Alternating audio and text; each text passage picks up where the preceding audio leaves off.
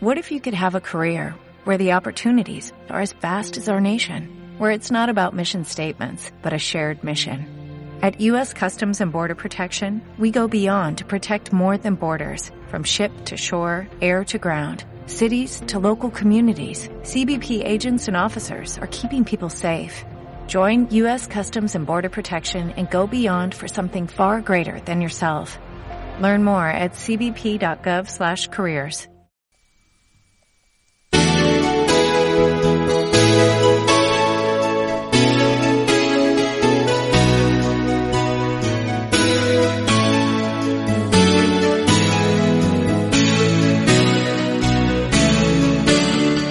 Mariposas moradas.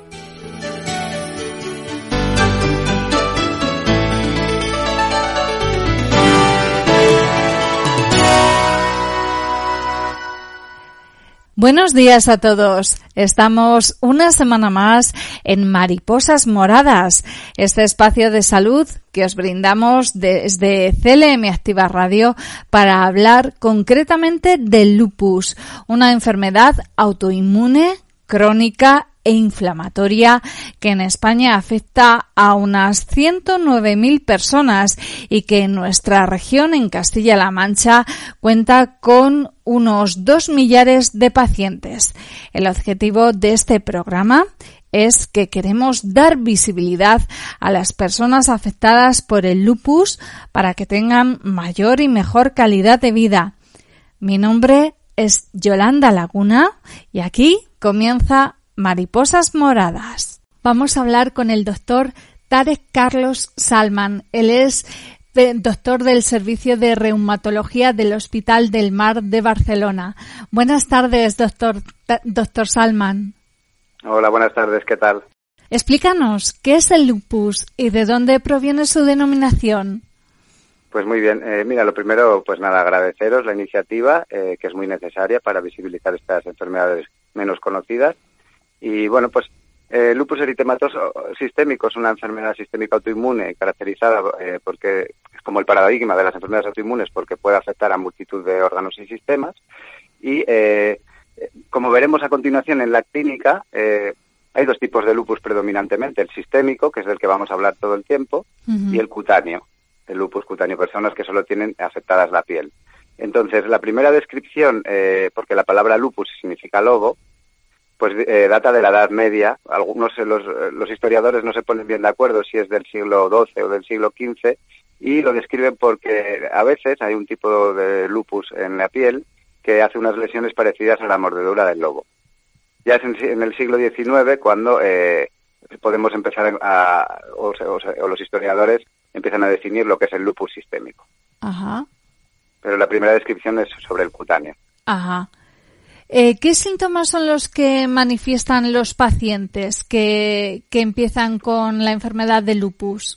Pues mire, eh, como el cutáneo, eh, los pacientes con el lupus sistémico, además de tener afectación de orgánica, también tienen afectación cutánea. Dentro del cutáneo, los que tienen solo exclusivamente lupus cutáneo, hay tres tipos, podemos decir que es el agudo, el subagudo y el crónico solo deja cicatriz el crónico y el agudo eh, es el que está relacionado más con la enfermedad sistémica. Casi el 95% de los pacientes desarrollarán enfermedad sistémica si tienen un lupus agudo.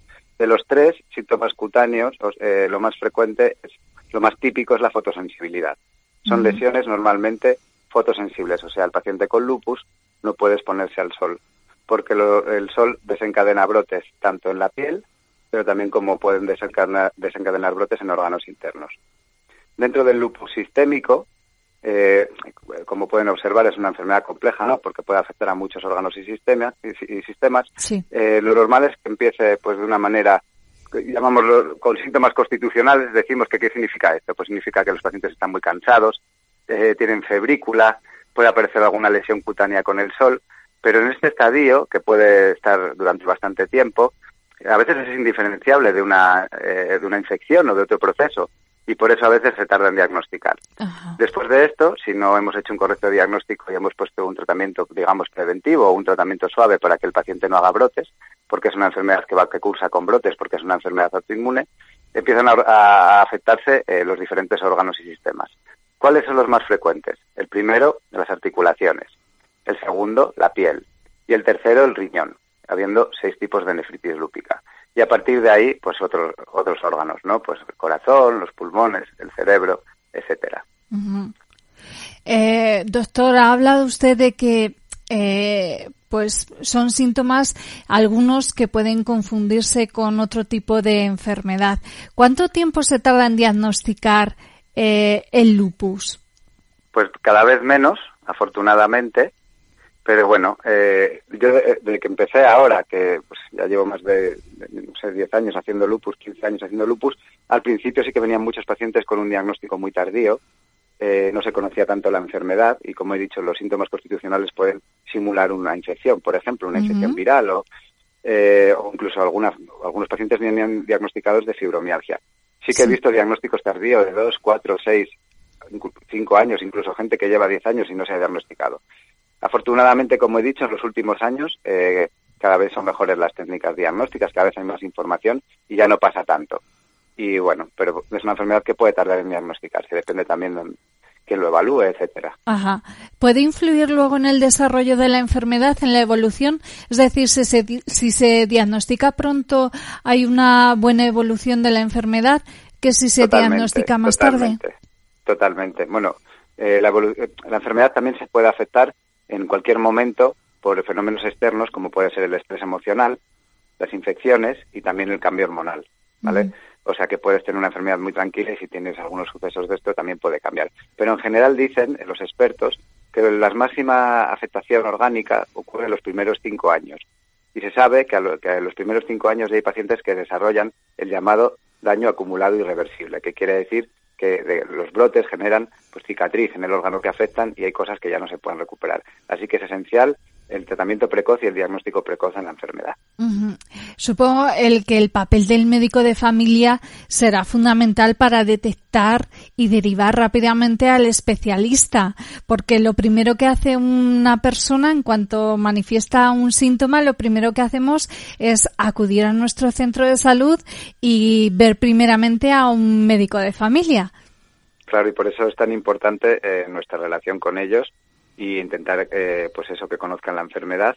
Pero tenemos que decir que tenemos unos médicos de familia cada vez mejores, eh, con una excelente formación y, bueno, rea- no- no- cada vez los circuitos están más establecidos. Es muy importante, como en todas las enfermedades, tener una primaria fuerte. Eso está clarísimo. Aprovechando que estamos hablando de la medicina primaria, de que estamos hablando de la pandemia también del coronavirus, eh, ¿cómo está repercutiendo esta situación a la hora de diagnosticar a los pacientes, a nuevos pacientes de lupus y para tratar a los pacientes que ya están diagnosticados? ¿Está repercutiendo? Bueno, pues claro, como en todas las enfermedades, eh, la verdad hay que decir las cosas como son. En muchos aspectos estamos igual que en la primera ola. Siguen llamando, llamándonos a los especialistas para eh, hacer con coronavirus, eh, que bueno, me parece correcto, correcto, pero eh, lo que no puede ser es que dejemos abandonados a nuestros pacientes porque eh, tan- el lupus puede ser igual de grave que el coronavirus. Entonces, digo, el lupus, como puede ser el Parkinson, el Alzheimer, determinadas cirugías, Sí. eh, no puede ser que, que no, igual que la primaria, ¿no? Que se ha colapsado por el coronavirus. Yo creo que se tenía que haber hecho un organismo independiente. Vale que la primera ola nos pilló desprevenidos, pero ahora ha habido tiempo. Y no puede ser que los enfermos de enfermedades crónicas se queden sin médicos en, en el momento de la pandemia. No, lo veo. No, no, no se puede solucionar una cosa para estropear otra. Ajá. Eh, ¿Son considerados pacientes de riesgo en relación al coronavirus? Los... Sí, claro. Sí. Sí, sí, son eh, pacientes que por su enfermedad pueden tener, ¿qué significa tener eh, ser paciente de riesgo para el COVID? Pues no significa que eh, si desarrollan la enfermedad pueden tener cuadros más agresivos, tanto por la enfermedad como por el tratamiento que llevan. ¿Ha habido muchos pacientes diagnosticados de lupus que se hayan visto afectados por el coronavirus? Sí, se ha habido, pero también como la población general. No hay estudios todavía, pero la prevalencia eh, probablemente sea igual que la población general. Yo creo que la probabilidad puede ser la misma en los pacientes, sin embargo, ellos sí que des- des- pueden desencadenar cuadros más agresivos. Ajá. Eh, doctor, ¿cuál es la incidencia en España en lo que refiere a lupus y cómo Sí, mira, estamos tenemos- comparándonos Perdón, con otros países de nuestro entorno? Pues mire, la, la incidencia, eh, la última incidencia, la prevalencia que tenemos en España eh, actual es el estudio EPISER del año 2016. Es un estudio realizado por la Sociedad Española de Reumatología y habla de 210 casos por 100.000 habitantes, que es comparable a prevalencias en, otros países, la verdad. En el medio europeo, ¿eh? Por eso es considerada una enfermedad rara. En el medio europeo, porque es más frecuente en etnia afroamericana, hispana y, asiática. Ajá. Es curioso porque estas enfermedades autoinmunes mm. suelen estar marcadas por una determinada posición, incluso en, el, en la ubicación en el planeta. Por ejemplo, en la esclerosis múltiple es predominante en países que están por encima del Ecuador. Sí, porque todas estas enfermedades autoinmunes, la patogenia y la fisiopatología es un poco parecida.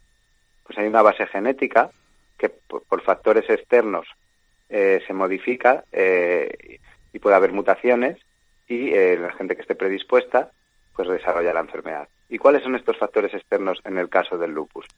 Pues la fotoexposición, también el cambio hormonal y por eso también es mucho más frecuente en las mujeres. la, relación entre género femenino y masculino es 9-1, así que los expertos piensan eh, o pensamos que...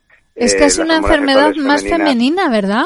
Sí, 9-1. Es práctica, hay muchos lupus hombres, pero la gran mayoría son mujeres. ¿Vale? Y entonces pensamos que eso, que las hormonas sexuales femeninas también tienen que estar eh, pues involucradas en la fisiopatología. También el estrés emocional, como en todas las, en todas las eh, enfermedades autoinmunes y algunas infecciones víricas. Pues que esto te pasaba en la infancia y si, si tienes eh, la genética, la predisposición genética, desarrollas la enfermedad. Es un poco la patogenia de todas estas enfermedades. Sí. ¿Cómo reacciona el paciente cuando en consulta se le da el diagnóstico de que padece lupus? No sé, ¿se le puede atribuir miedo, tranquilidad, inseguridad? Porque hay personas que cuando reciben el diagnóstico pueden sentirse aliviadas, de decir, pues ya sé lo que me pasa. Claro, sí, sí, exactamente. Hay un poco de todo.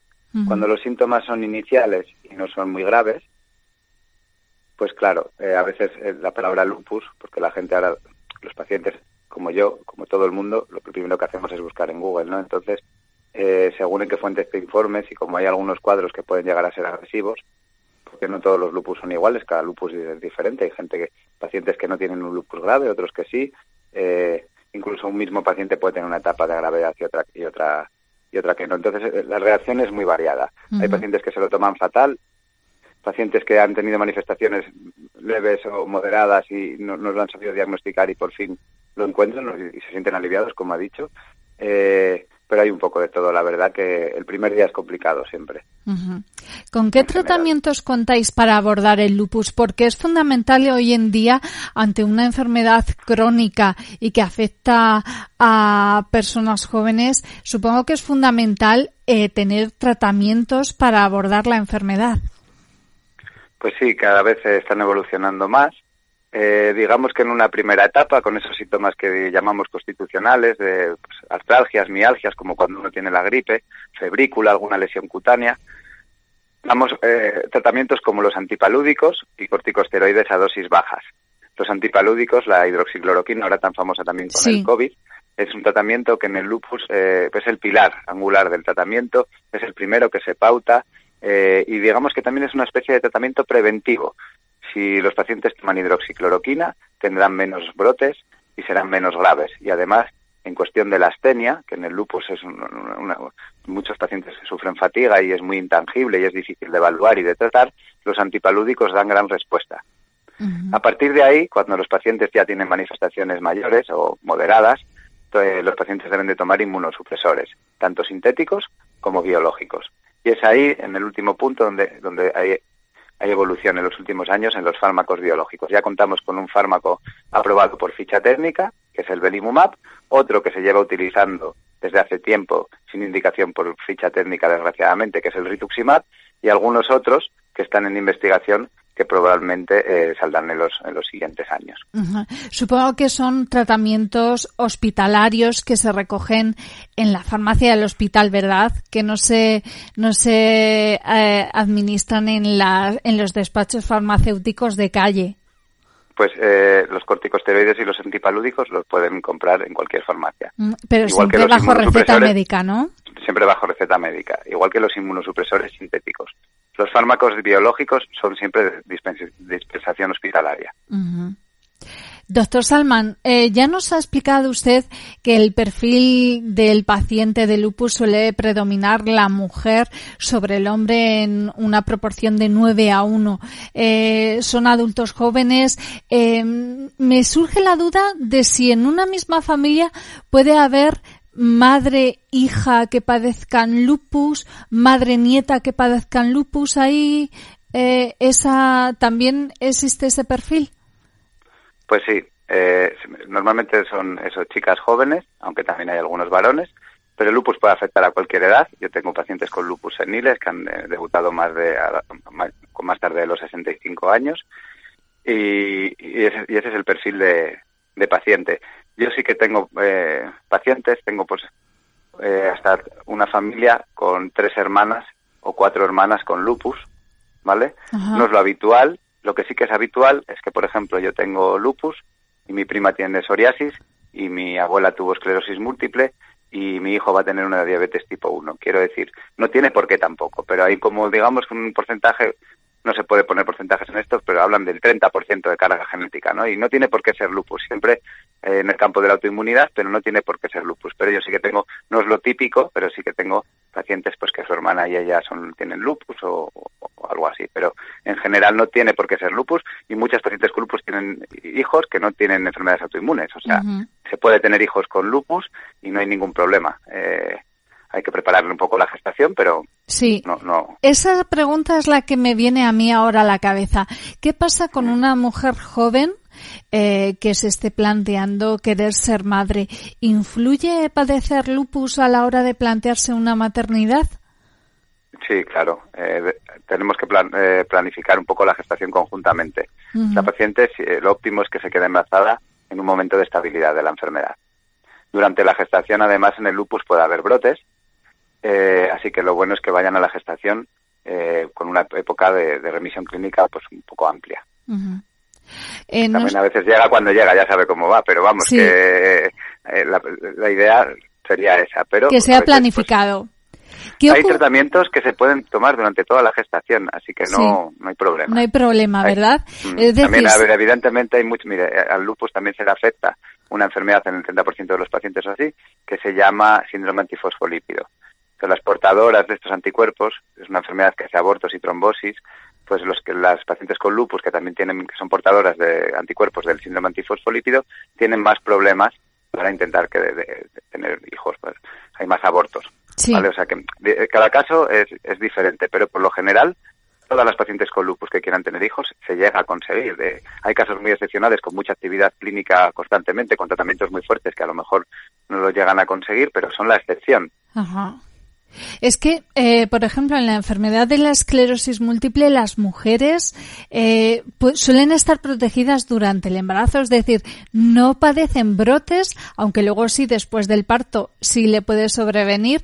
En el caso de las mujeres con lupus, durante el embarazo pueden tener brotes.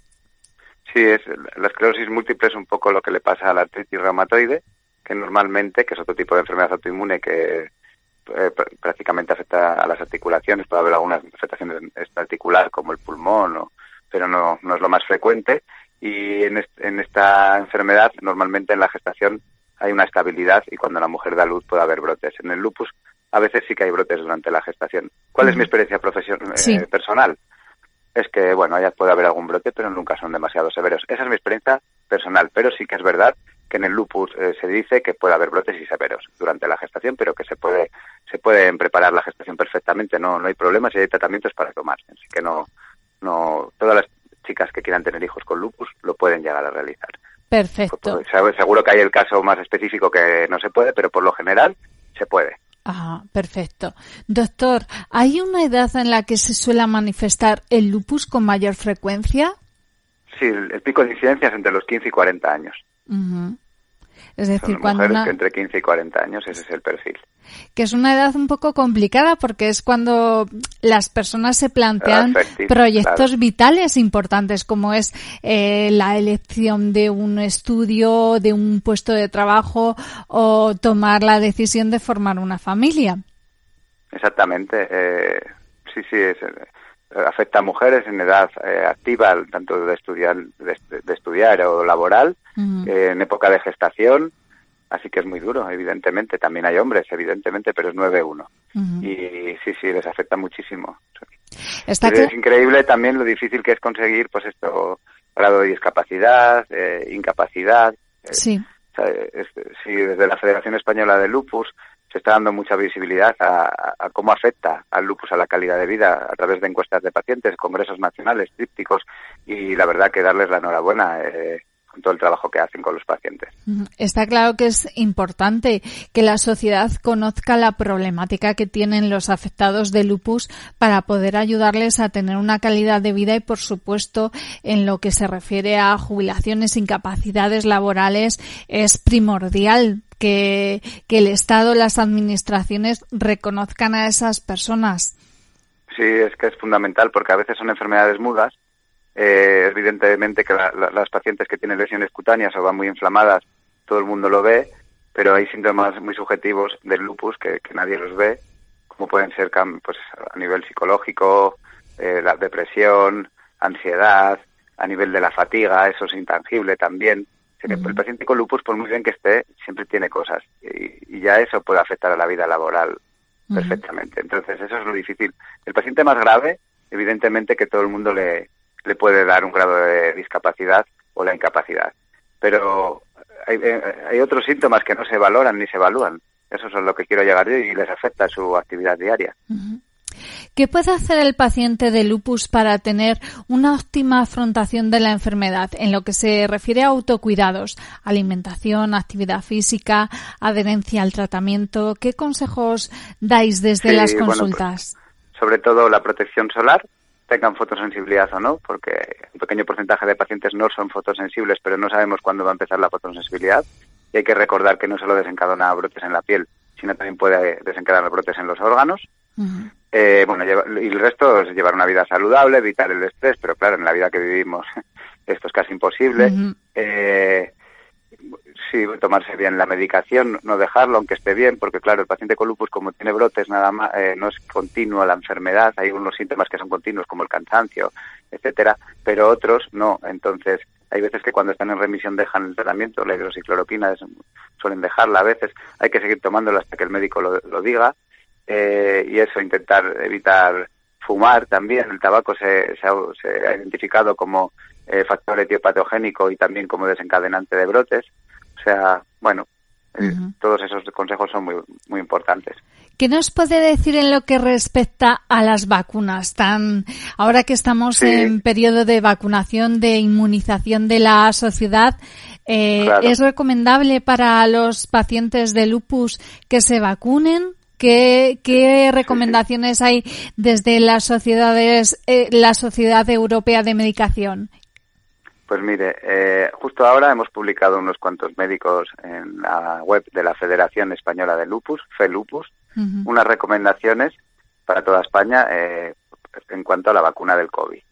Lo primero que hay que decir es que, bueno, yo tengo pacientes con lupus de ámbito sanitario, evidentemente, que se han vacunado, compañeros, hablando claro, y todo ha ido bien. Lo primero tengo que decir.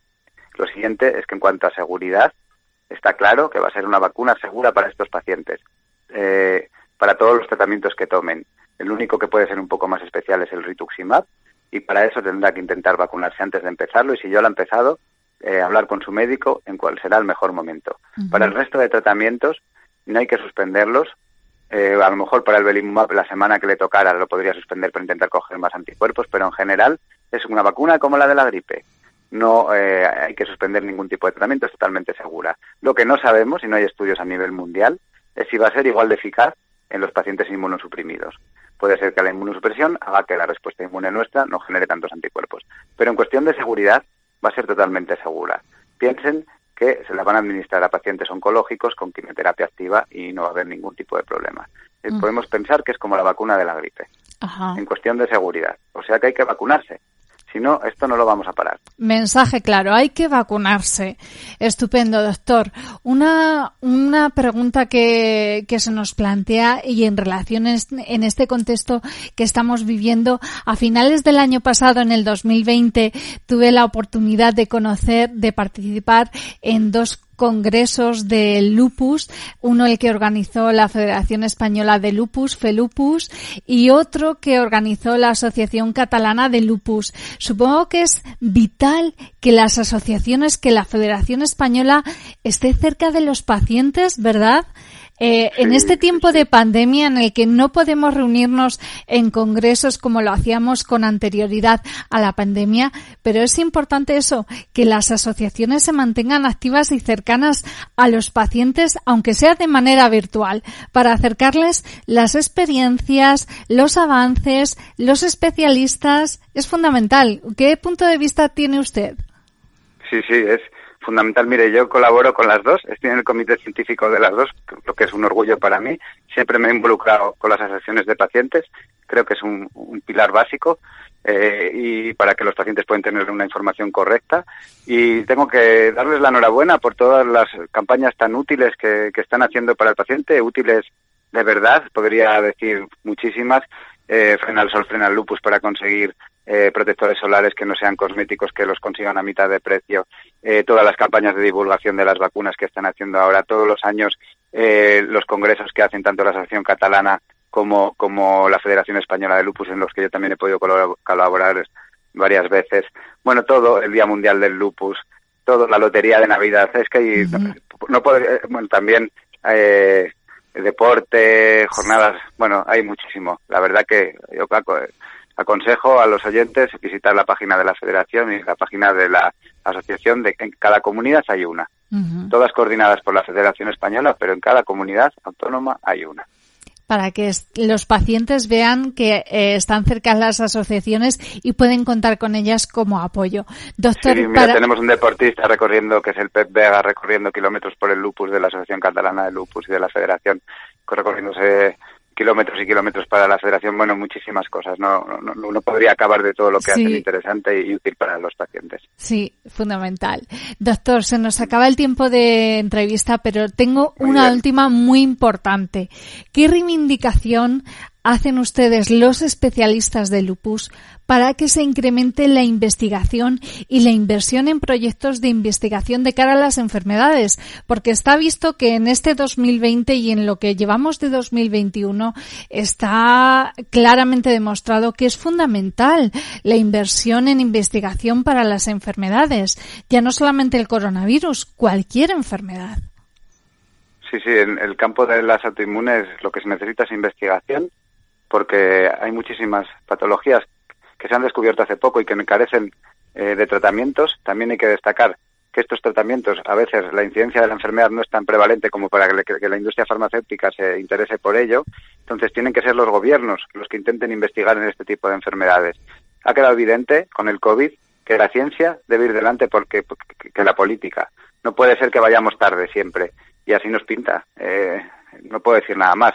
Hay que fomentar la investigación. Yo me dedico por amor al arte la mayoría de las veces porque, como se sabe, la investigación en España no se paga o se paga muy mal. Lo hacemos porque queremos y porque queremos ayudar a la enfermedad. Eh, y esto no puede ser. Un montón de científicos españoles han tenido que ir al extranjero porque aquí no, no se les valora y luego son los mejores del mundo o están entre los mejores laboratorios del mundo. Y eso no lo podemos seguir permitiendo y eh, hay que fomentar el I más D. No, no sé cómo decirlo más claro. Ah, pues ojalá a quien corresponda, a, las- a los gobiernos, las administraciones, nos escuchen a todos porque somos muchas voces las que clamamos en pro de ese aumento de la inversión en investigación y en cuidado de nuestro talento español para que no huya de España y se vaya a otros países donde sí esté mejor mirado. Doctor Tarek Carlos Salman del Servicio de Reumatología del Hospital del Mar de Barcelona. Ha sido un placer tenerle en los micrófonos de CLM Activa Radio. Muchísimas gracias a vosotros. Hasta la Enhorabuena próxima. y un saludo. Hasta Igualmente, doctor, hasta la próxima. Vale, gracias. Chao.